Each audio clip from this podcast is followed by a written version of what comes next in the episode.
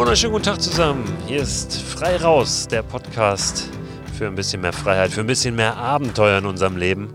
Und mein Name ist Christoph Förster. Ich will dir heute von meinem absoluten Ausrüstungslieblingsgegenstand erzählen, von der Hängematte. Ich liebe die Hängematte. Ich schlafe so, so gerne draußen in der Hängematte und viel besser als auf jeder Isomatte. In der Folge heute erfährst du, warum das so ist, was daran so bequem ist. Du erfährst, wie du die Hängematte richtig aufhängen musst, um bequem darin zu schlafen. Du erfährst, wie du richtig darin liegst, um bequem darin zu schlafen. Und ja, vielleicht überzeuge ich dich heute von der Hängematte. Viele, viele Menschen äh, sprechen mich immer drauf an und sagen, ah Mensch, welche Hängematte kannst du empfehlen? Und das will ich auch mal machen. Meine Erfahrung ist wirklich, dass, dass sich das lohnt dass sich das lohnt, das mal auszuprobieren.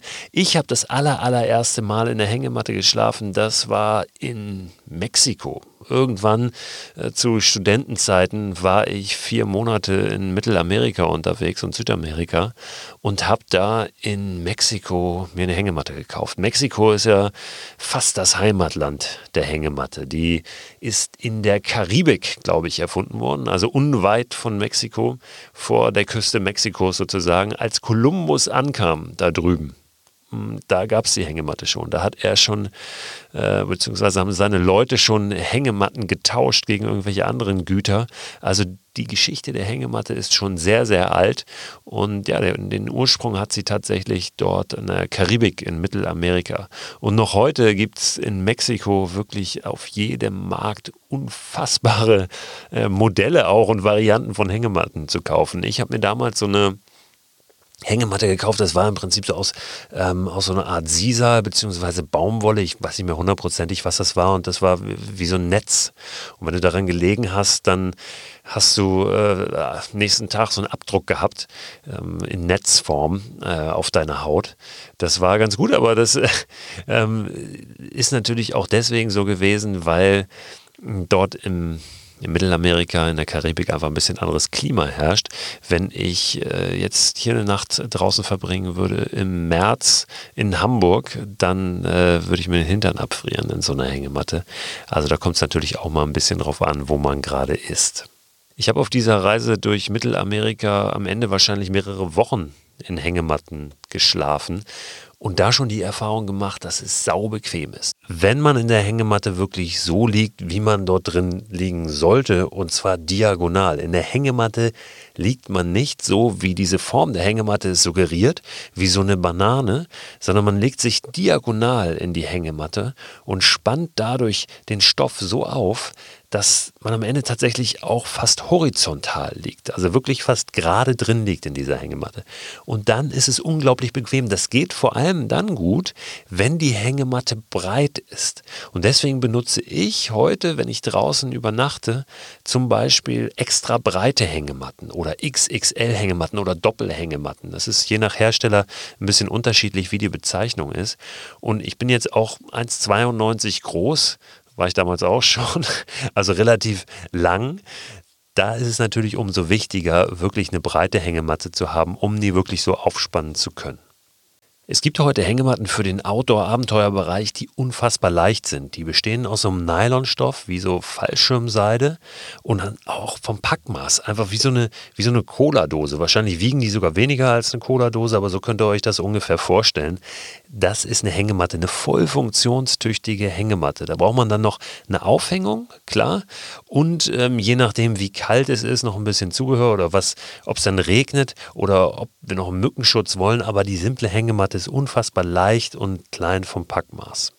Was wir natürlich brauchen, um eine Hängematte aufzuspannen, sind zwei Bäume oder irgendwelche anderen Befestigungsmöglichkeiten. Also wenn ich jetzt weiß, ich gehe an den Strand, dann brauche ich natürlich die Hängematte nicht nehmen, weil ich da wahrscheinlich keinen Baum finden werde. Da sollten wir vorher mal so ein bisschen schauen, wo es uns hin verschlägt. Aber ich habe noch fast überall wirklich eine Möglichkeit gefunden, eine Hängematte aufzuhängen. Und wenn wir die Hängematte aufhängen, dann ist das ganz, ganz wichtig. Das sehe ich immer wieder, auch bei Menschen, die oft in der Hängematte draußen schlafen, die viel draußen unterwegs sind im Wald und so weiter. Ich sehe oft diese Bilder, wo die Hängematte falsch aufgehängt ist, nämlich viel zu straff gespannt. Die Hängematte muss relativ gut durchhängen, also tatsächlich so aussehen wie eine Banane von der Form, also tief durchhängen. Das schaffen wir dann, wenn wir sie relativ weit oben befestigen. Kommt natürlich darauf an, wie weit jetzt die, die Befestigungsmöglichkeiten, die Befestigungspunkte entfernt sind. Also wenn wir uns zwei Bäume vorstellen, wie weit diese Bäume auseinanderstehen, dann ist es meistens so, dass wir sie relativ weit oben befestigen müssen, die Hängematte. Und dann müssen wir schauen, können wir vielleicht auf den Baum raufklettern, kann uns jemand eine Räuberleiter geben, um die da etwas höher zu befestigen oder den, den Gurt, an dem die meist befestigt ist, einfach ein bisschen höher zu schieben. Das ist in der Regel immer ratsam, um wirklich die Hängematte so richtig schön durchhängen zu lassen. Wenn wir denn zwischen unserer Hängematte und dem Boden auch noch ein bisschen Abstand haben wollen. Es gibt einen ganz simplen Trick, um die Hängematte immer richtig zu hängen, nämlich wenn man einmal die Position gefunden hat, wo sie vernünftig hängt, dann eine Schnur zu spannen von dem einen Ende der Hängematte zum anderen Ende der Hängematte und die Schnur mal so ein bisschen auf Spannung zu ziehen und die dann zu befestigen. Wenn wir die Hängematte dann abbauen, lassen wir einfach die Schnur dran und jedes Mal, wenn wir die Hängematte wieder aufhängen, wissen wir, sie hängt richtig, wenn diese Schnur wieder so gespannt ist, wie sie es damals war, als wir die Schnur befestigt haben. So eine Schnur nennt sich im englischsprachigen auch Rich Line. Es gibt sowieso, auch gerade in Amerika, wo die Hängematte schon viel mehr so ein, so ein gängiges Outdoor-Tool ist, also wirklich eine Szene von Freaks und deswegen auch ein paar englische Fachtermini, Fachbegriffe, ähm, die ganz, ganz witzig zum Teil sind. Es gibt zum Beispiel auch das Cold Butt Syndrome, das CBS tatsächlich. Also das Phänomen, dass du einen kalten Hintern bekommst in der Hängematte, wenn die Außentemperaturen sehr niedrig sind. Im Sommer überhaupt kein Problem, aber wenn du im Winter auch in der Hängematte draußen schlafen willst, wirst du feststellen, dass es von unten schnell kalt wird, wenn du da in deinem Schlafsack zum Beispiel drin liegst. Liegt daran, dass der Schlafsack ja da, wo er komprimiert wird, also da, wo, wo wir aufliegen, nicht mehr erwärmt weil das Füllmaterial da so zusammengepresst wird, dass die Wärmefunktion nicht mehr vorhanden ist. Und dort frieren wir dann. Da gibt es verschiedene Möglichkeiten, dem Abhilfe zu schaffen. Entweder eine Isomatte in die Hängematte reinschieben. Es gibt Hängematten, die haben unten wirklich so ein, so ein Isomattenfach drin. Ich finde aber, da geht total diese Idee der Hängematte verloren. Einfach dieses, dieses an, dieser anschmiegsame Stoff und wirklich die Möglichkeit, auch flexibel sich hin und her zu bewegen, funktioniert für mich nicht so gut. Dann gibt es ganz ähm, ganz einfache Möglichkeiten, wie zum Beispiel ein Schaffell sich in die Hängematte zu legen. Wärmt auch sehr, sehr gut. Ist allerdings natürlich, wenn ich auf Tour bin, recht schwer und auch nicht so hochfunktional. Also es saugt sich voll, wenn die, die Luftfeuchtigkeit ein bisschen höher ist, nimmt sehr schnell ähm, Feuchtigkeit auf. Meine favorisierte Option, um diesem CBS, dem Cold Butt Syndrome entgegenzuwirken, ist der sogenannte Underkilt. Kilt von Schottisch für Decke und Under für unten drunter ist im Prinzip so eine Art Schlafsackdecke, die unter die Hängematte gespannt wird und dann von unten isoliert. Also immer mit so einer kleinen Luftschicht zwischen diesem Underkilt und der Hängematte, dass die Körperwärme nicht abhaut, sondern wirklich dich dann von unten auch wärmt. Das funktioniert sehr, sehr gut. Da lässt es sich bei Minusgraden draußen schlafen. Wenn es regnet, kannst du über die Hängematte noch so ein Tarp spannen. Da gibt es auch spezielle Tarps, spezielle Planen, ganz dünne, auch zum Teil ultraleichte Planen, extra für Hängematten, die sich dann so wie so ein Dach nach unten abspannen lassen und dich wunderbar vor Regen schützen gibt auch Hängematten mit integriertem Moskitoschutz, gibt natürlich alles. Man kann immer aufrüsten nach oben hin ohne Ende.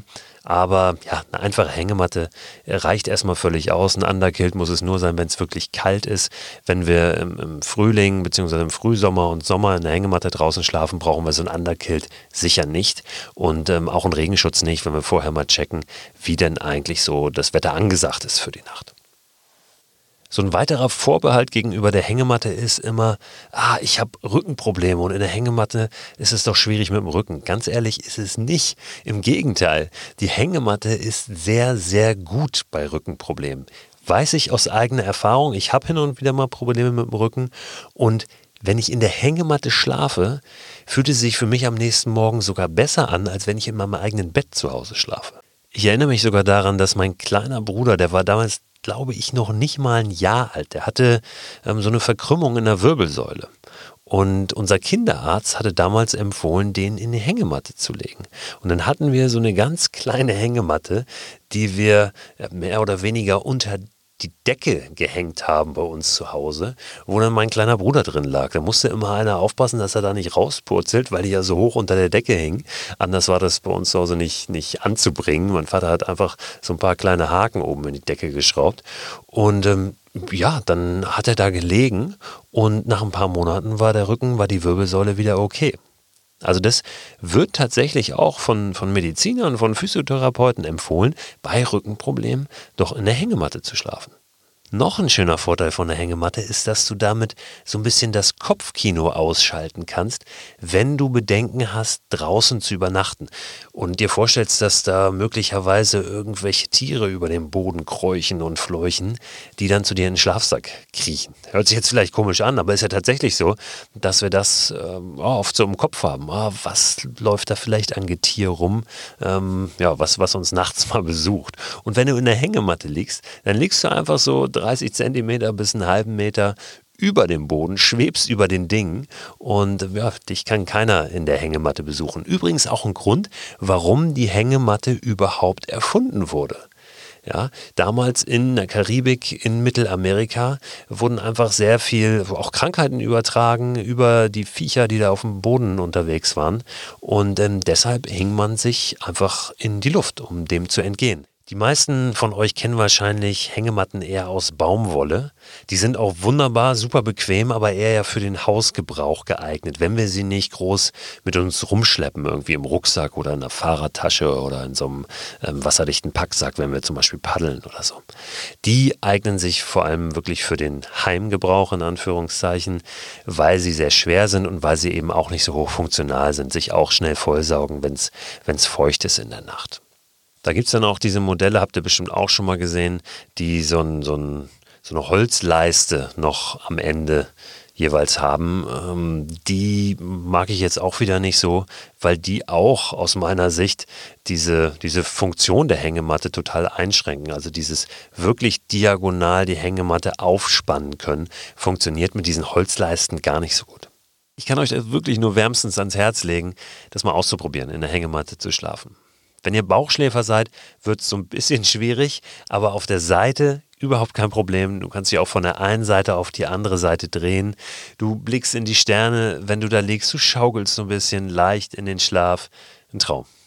Wenn ihr Fragen habt zum Thema Hängematte, schickt mir die gerne. Ja, einfach an freiraus.christoförster.com eine E-Mail schreiben oder eine, eine, Nachricht schicken über WhatsApp. Die Nummer findet ihr auf christoförster.com slash frei raus. Da ist diese Handynummer hinterlegt, über die ihr mir gerne WhatsApp-Nachrichten schicken könnt. Und schickt mir auch gerne, wenn ihr vielleicht keine Fragen habt, eure Erfahrung mit der Hängematte. Ob ihr mal in der Hängematte geschlafen habt und das hat überhaupt nicht funktioniert oder ob ihr das regelmäßig tut und das genauso liebt wie ich. Würde mich wirklich interessieren. Natürlich kann ich auch ein paar ganz konkrete Produkte empfehlen, einfach die, die ich gerne selber benutze, ohne dafür irgendein Geld zu bekommen. Diese Produkte, diese Links packe ich euch einfach mal in den Newsletter rein, der immer Ende der Woche verschickt wird. Abonnieren könnt ihr den auch unter christoförster.com slash frei raus. So, und jetzt gibt es noch einen Buchtipp. Und zwar, um Link zu kriegen hier zwischen diesen beiden Themen, Mexiko.